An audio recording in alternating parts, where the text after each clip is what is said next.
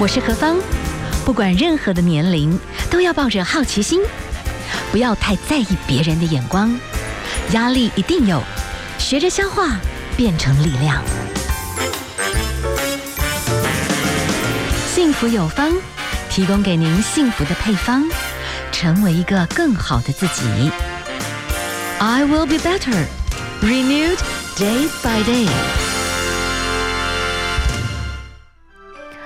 欢迎所有的朋友们继续回到 FM 一零二点五幸福广播电台，幸福有方，我是幸福 DJ 何芳。好，我觉得很多时候哈，生命里面一开始引爆一些问题，其实真正那个事情可能只是冰山的一角，真正在海面以下的那个冰山下面的那个是非常非常巨大的。我们生命里面有时候我会不知不觉。可能从过往许多的点点滴滴积累不同的一些包袱，直到有一天呢，有些事件。我们必须开始在那样子的一个碎裂过程当中，可能需要做一些的整理。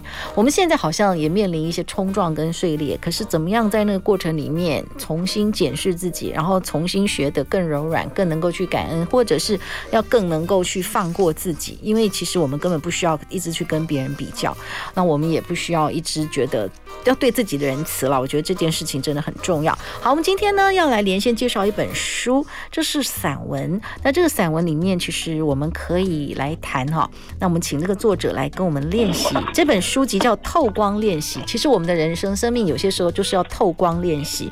作者是黄简，Hello，你好，嗨，你好，主持人你好，我是黄简。来介绍一下，其实你的文字是非常细致的。那这篇这个文章是都是一些短文式，但是。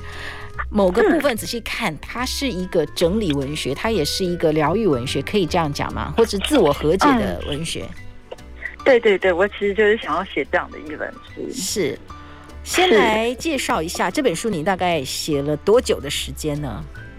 这本书其实从呃有想法到酝酿的话，大概花了三两到三年的时间，是蛮久的。嗯，对对对。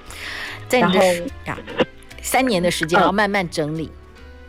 对，慢慢整理，然后慢慢的写下来，因为他基本上都在讲述关于生活的事情，所以就会把一些生活上遇到的跟对自我梳理的东西都把它放在这本书里面。嗯哼，好，呃，在这本书我们就从有一些标题，然后来对应我们现代人，其实很很多时候哈，我们在很大的有些时候啦，我们借着很华丽的状态。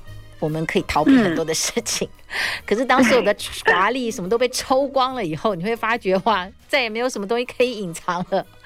没错，就很裸露，你就必须要认识真实的自己。你的这本书的前面有一篇是安放栖身之处，嗯，安放栖身之处是，所以你觉得你要面对孤独这件事情。然后你的成长背景里面，你很多时候可能一个人过节。你现在要慢慢觉得在那里面能够安放，你可以来先谈谈你自己吗？嗯，呃，基本呃，就是对我来讲，我以前其实不是一个很喜欢在家里的人，因为我觉得一个人在外面的。租屋的状况下，你就会觉得很寂寞，所以通常大多数的时间我都是往外跑的。是，但是我觉得在慢慢成长的过程中，你会发现，当你比较能够能面对孤独这件事情的时候，你好像愿意待在家的时间也变多了。特别是像现在疫情，我就整个是很爱上自己的家。嗯，我觉得这个是完全不一样心境的转变，等于说你比较能够驾驭自己的心态，这样是对，过于孤独。那这本书其实也是一本很诚实的书，也是一本很真诚的书。因为我觉得我们现在坊间大部分还是比较成功学啦，大概教你怎么、嗯、怎么表达自己，怎么成功等等。那很多时候其实人里面的一些状况不需要知道哈。可是这本书其实你是比较很深刻的来整理自己，那也在裸露你自己，也在强壮你自己，也可能跟别人来分享。盼望能够滋润别人哈，我来看到你的这个文章里面有一篇叫《最想要的》，我觉得我们现在有很多的朋友在疫情的这个压迫下，我觉得再这样子跟下去，经济的挤压，可能有些人会有些身心的一些相关的问题。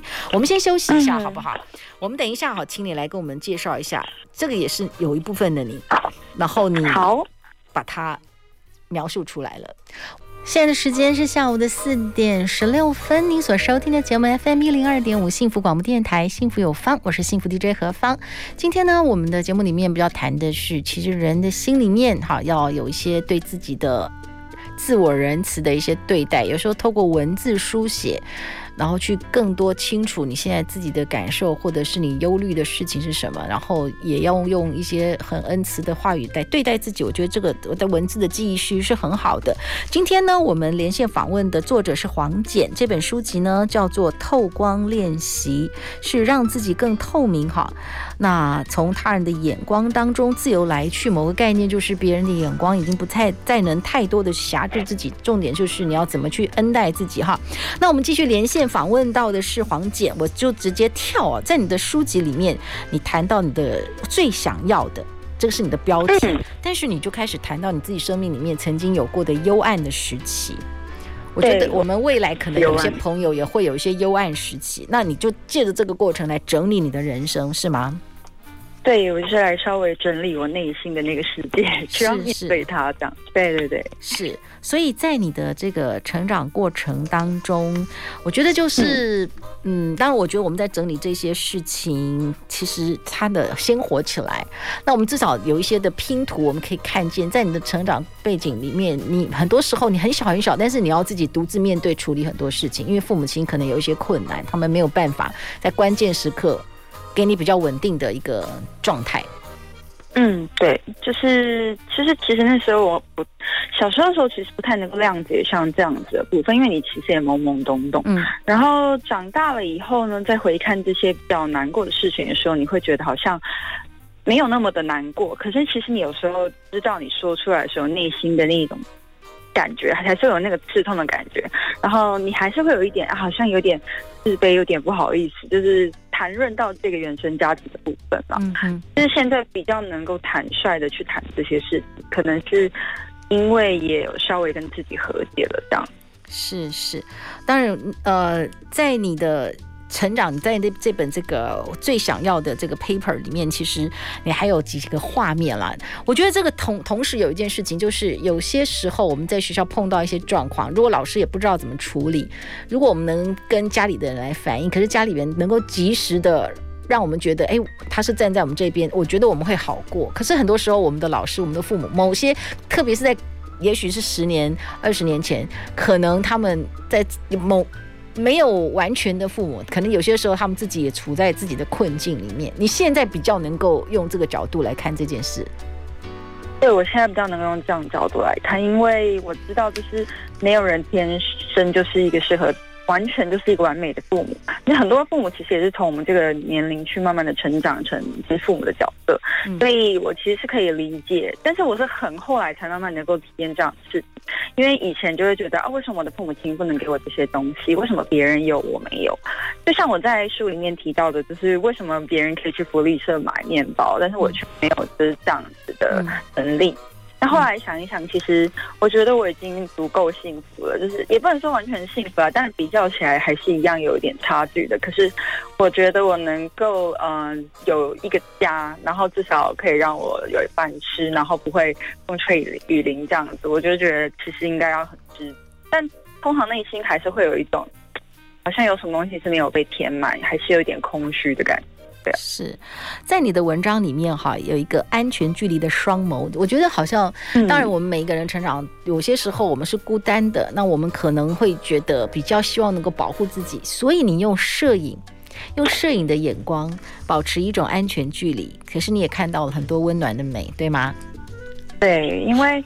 我本身是一个很喜欢摄影的人，但我不是说那种很专业的摄影，就是我很喜欢在呃城市里面观察一些角落，然后把那些角落拍摄起来。那我觉得不管是创作，或是呃阅读啊，或者是摄影啊，其实我在讲述这一篇的时候，就是希望可以作为一个无名的创作的书写角色。那我站在很。安全的距离去观察人间的一些呃画面，有好的，有坏的，有一些没有透露出来的，或是不够透明的，我都想要透过生活，就是慢慢的传达给大家这样。好，我们今天好连线访问的是黄简，那你的文字其实很洗练哈，那呃。有一篇短短的写到，就是当一颗自由的心不再拘泥的追求认同跟被爱以后，才是真正的解脱。FM 一零二点五幸福广播电台，幸福有方，我是幸福 DJ 何芳。有时候文字也是一个疗愈的很大的力量哈。那我们今天呢，我们连线访问的作者黄简，这本书籍《透光练习》，那黄简用他很娟秀、很细致的一些文笔来描述他生命里面的一些自我。和解的过程，其中啊，这个第九十四页，我想念有一段哈，他说：“曾经我对创作的角色感到卑微，看着别人成就，筑起一道又一道的高墙，怀疑自己究竟可以成为什么。而每一次接收到美好的作品，不知道为什么眼泪又不自觉潸然流下。晓得这份眼泪呢，是来自肯定与卑微的双重切换。我对自己太过模糊了。”模糊到只要看着别人绽放，就会想要掉泪的程度，呃，很细致。但是你把很多时候对自己没有很很有信心的那些状态，有描现出来。你现在在看这段文字的时候，你有什么感触？在现在看这段文字的时候，其实还是一直都有这样的感受，哎，就是。他是不时出现在我的生活里。应该说，对创作者的每几乎每一个人，可能也许都会面临到像这样子的问题，就是觉得别人很棒啊，然后觉得别人就是哎。羡对他们感到羡慕啊，但我就一直不断在这种拉扯中调整自己。嗯，我我试图把这创作的角色的心情写出来，这样是是。所以很多时候啦，我们都很担心我们自己是冒牌者，即便别人看到你的这个文字，应该也会有给，应该也是有些朋友对这些的文字有有给你一些回馈。也因为你某些秀丽的文字，所以有一些的制片单位也希望用你这种很秀丽的角度去。成为一个编剧的一个呃参与嘛，对不对？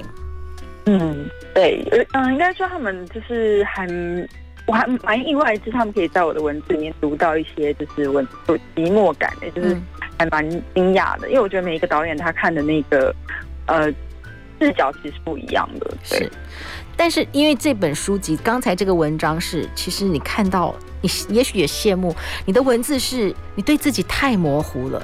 模糊到看到别人绽放，你都觉得也也蛮难过。可是你开始练习了，虽然一定都会摆摆荡荡，但是你在往一个不一样的方式练习。也许透过镜头的快门，给你不一样的一个感觉。你慢慢是不是可以比较看到一个盲点，就是你不能把好坏自己的好坏全部让别人来定义。对，我觉得应该要自己练习找到自己的形状。然后，如果当别人对你的这个是。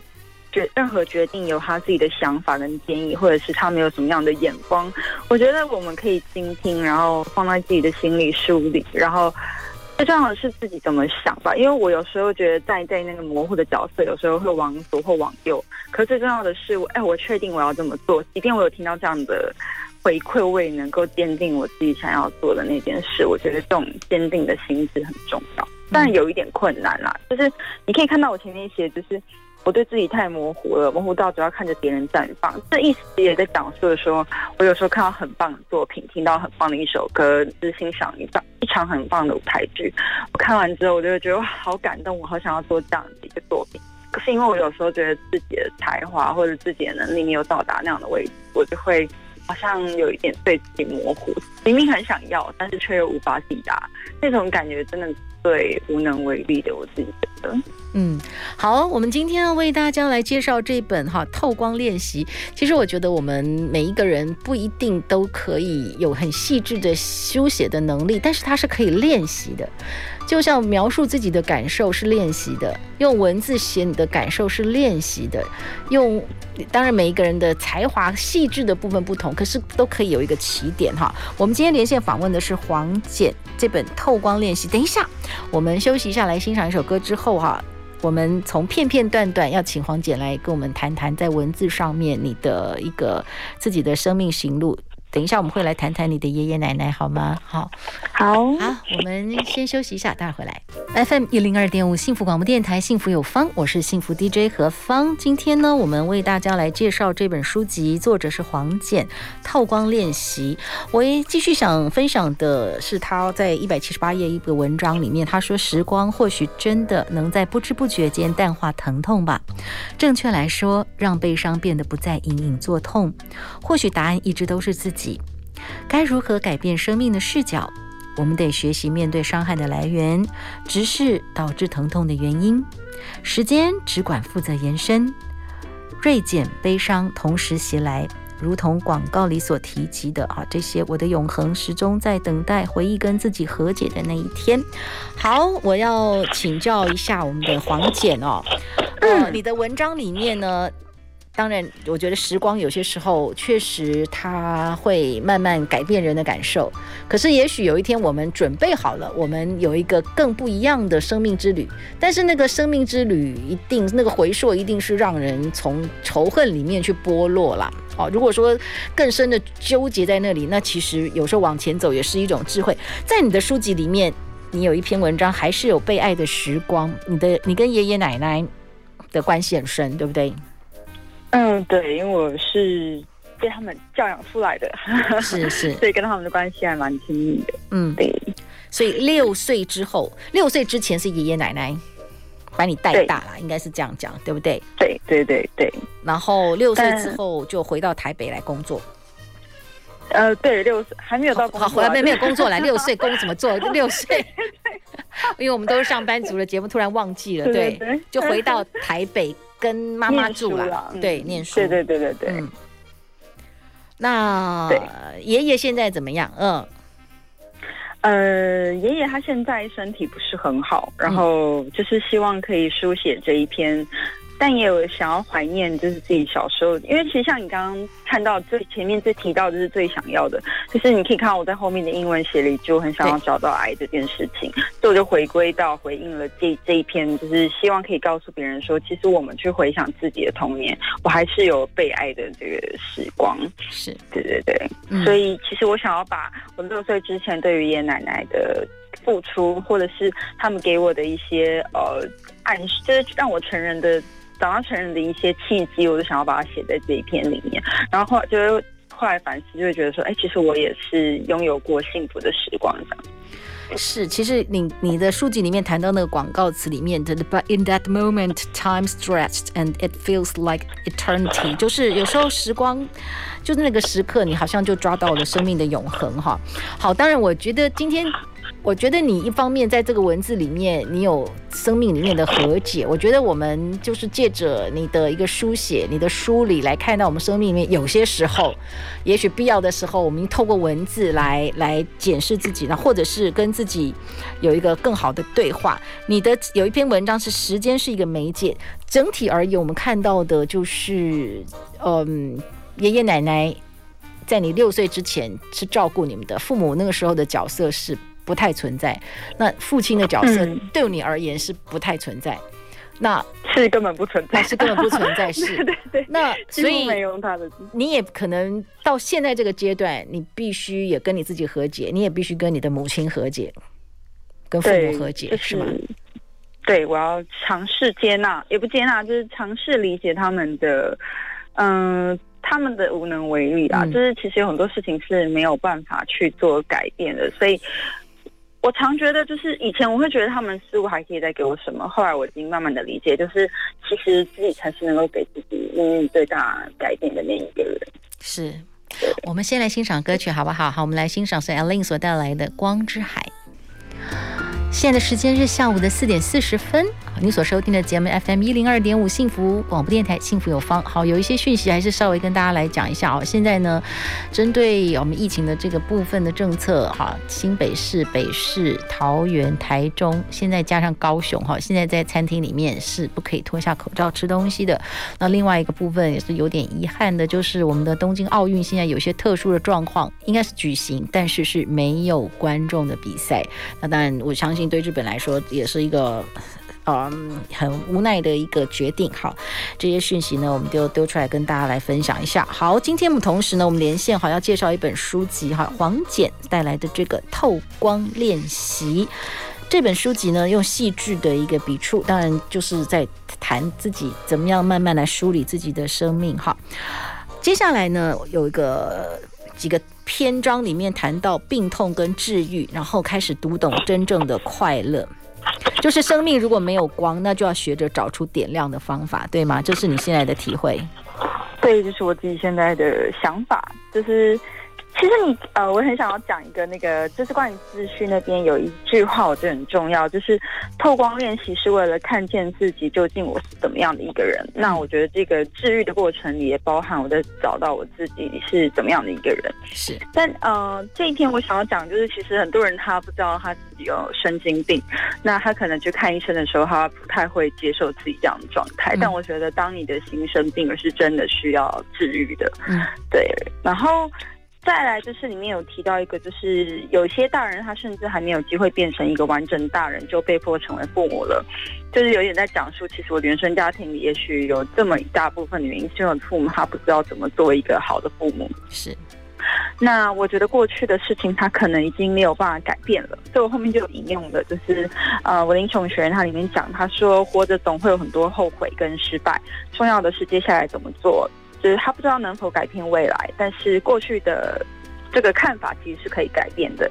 就是如果对于过去的这些难过的事情，我没有办法呃改变它，那我就是要知道我能做的事情就是改变现在。所以我觉得最好的方法就是让当下的现在的这个我活得快乐。我觉得这很算是一个我对于自己的梳理出来的一个答案，这样是。是所以越到后面，我觉得这个答案就出来了。中间的梳理一定就是必须有时候有画面，有嗯，回到某个本来都关起来的盒子，适度的打开了一下下。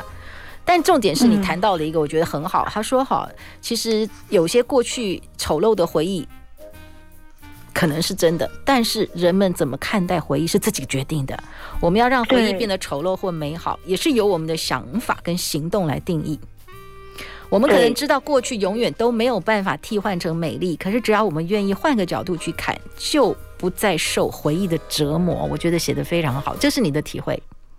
对，这是我的体会啊，好感动啊，对，很开心。那你要把一百八十二页你自己的文字。再转述一下嘛，学习怎么跟疤痕伤和解，对，和谐相处，呃，就是要让自己知道自己内心有伤，嗯，因为有伤也才会知道。呃，面对这些伤口的时候，怎么去爱别人？因为也许对方还不清楚自己有伤，那你可以透过去爱的方式，让他察觉到自己内心的这些伤痕。我觉得有伤的人比较能够同理别人，也比较能够付出爱。嗯，所以有时候要学习跟疤痕和谐相处，先打开心里的结，嗯，你可能就透过这个文字在梳理，然后你不必看丑陋的部分，你才有清创的可能。但是你决定你不愿意再让过去牵绊，就算像小孩学步一样缓慢前进，那也是你现在你要做的事情，对吗？不管是透过药物、心理咨商、阅读跟拥抱，你接受这个感觉，然后你走在治愈的路上，是这样吗？是是的，真好，没错。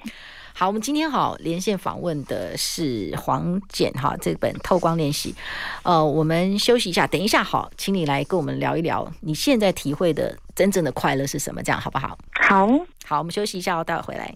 继续回到我们的现场哈，FM 一零二点五幸福广播电台，幸福有方。今天何方呢？我们连线访问的是黄简，这本透光练习，我们就是互相的陪伴，互相练习，怎么样透过文字来跟自己的生命哈做一些更深入一点的整理，那深入一点的梳理，最后有一些。慢慢走着走着，好像就会有一些梳理后的一些清朗哦。好，我喜欢黄简的这个文字哈。其实有一段我想讲的是，这个标题是“读懂真正的快乐”啊。你说呢？因为过去追星的成长痛，为了不要让别人看清，我们会透过夸张的行径来吸引关注，稳固自己存在的价值，渐渐内心产生很多负面的感受。为了求不看好的人明白哈，一无所有的人也可以凭着意志完。完成心愿。那长期以来，我们都在证明，为了跟别人证明，然后向前努力追寻，牺牲自己，只为了博取认同。而有一天，就那个瞬间，终于意识到，原来的我一直都很不快乐。然后你后来怎么样开始有一些不一样的改变？嗯，我觉得就是我自己慢慢的可以理解自己到底喜欢什么东西，这件事情是让我觉得好像可以在这些理解中慢慢找到自己感到喜悦的成分。是因为我以前都是为了要，比如说像我一直想要得到我的母亲对我的关注，因为我们家其实三个姐妹嘛，那三个姐妹的成长过程也都是会比较平均分到爱，但也有多或少。那我就为了希望可以得到我母亲的关注，我就会非常努力去追求。呃，做得更好。比如说，我可能会希望什么东西做得更完美，我的母亲是就多看我一点，或多赞美我一点。那我发现，其实我想要证明的这个想法，都只是因为我为了别人，所以我希望可以调整成是为了我自己。所以我慢慢的从找到自己跟为了自己这件事情，然后比较能够获得真正的喜悦跟呃。比如说，我今天如果做了一件事情，我我那个决定不再是为了别人，是为了我自己。那一旦为了那样的决定，就是如果你做了，然后你发现，哎，它是好的，你真的会发自内心的觉得，哇，这真的是一件很棒、很很很充实，然后很踏实的一个感受。对。在你的书籍里面，你说，其实，在狭隘繁忙的城市，光是要好好照顾自己的心都不容易。但是，你说感觉胆怯的时候，请抬头看看天空，即使蓝天不够晴朗也没有关系，因为这一刻你已经拥有了抬头仰望的勇气。你开始慢慢觉得你多了一些的呃自由，然后多了一些勇气，是什么发生的？嗯嗯，就是其实以前我在想说。在世界上，好像每一个人都都可能会有很多悲伤的故事，但他们都还是会微笑的面对自己的这种艰难的生活。然后我突然想到。有时候啦，我在看蓝天的时候，我我是一个非常喜欢拍蓝天的人，蓝天白云，我非常喜欢拍这样的照片。嗯、然后我常常会觉得，嗯，云朵它每天变化的形状都不一样，但它还是很快乐的漂浮在那个上空。然后你觉得它每天都在根据它的心情变成不同的样子。那我就会觉得，其实每每个人都一样，就这些难过的事情可能是生命的一个就是曲折，但也可能会变成美丽的瞬间。所以有时候看着蓝天，我就会觉得我的心比较宽阔，然后我也比较不会那么的，好像只有我一个人在面对这些感受。因为有时候我会觉得，像我在书写的时候，我的读者会常常回馈给我一些呃，我觉得很感动的字句，那我就会觉得我跟他们是共同存在于这片天空之下，也因此诞生了这本书籍，就是希望他们能够透过透光练习，然后找到自己的样子，然后让他们知道，就是我们其实都是一。一一起在这个蓝天之下努力的，就他并不孤单，这样子，想这样告诉他们，是非常谢谢你跟我们的分享。希望呢，你的文章、你的体会、你的仰望蓝天，给很多的朋友，我们就多抬头看看天空，让自己有一个更开阔的心。非常谢谢你跟我们的分享哦，谢谢。谢谢。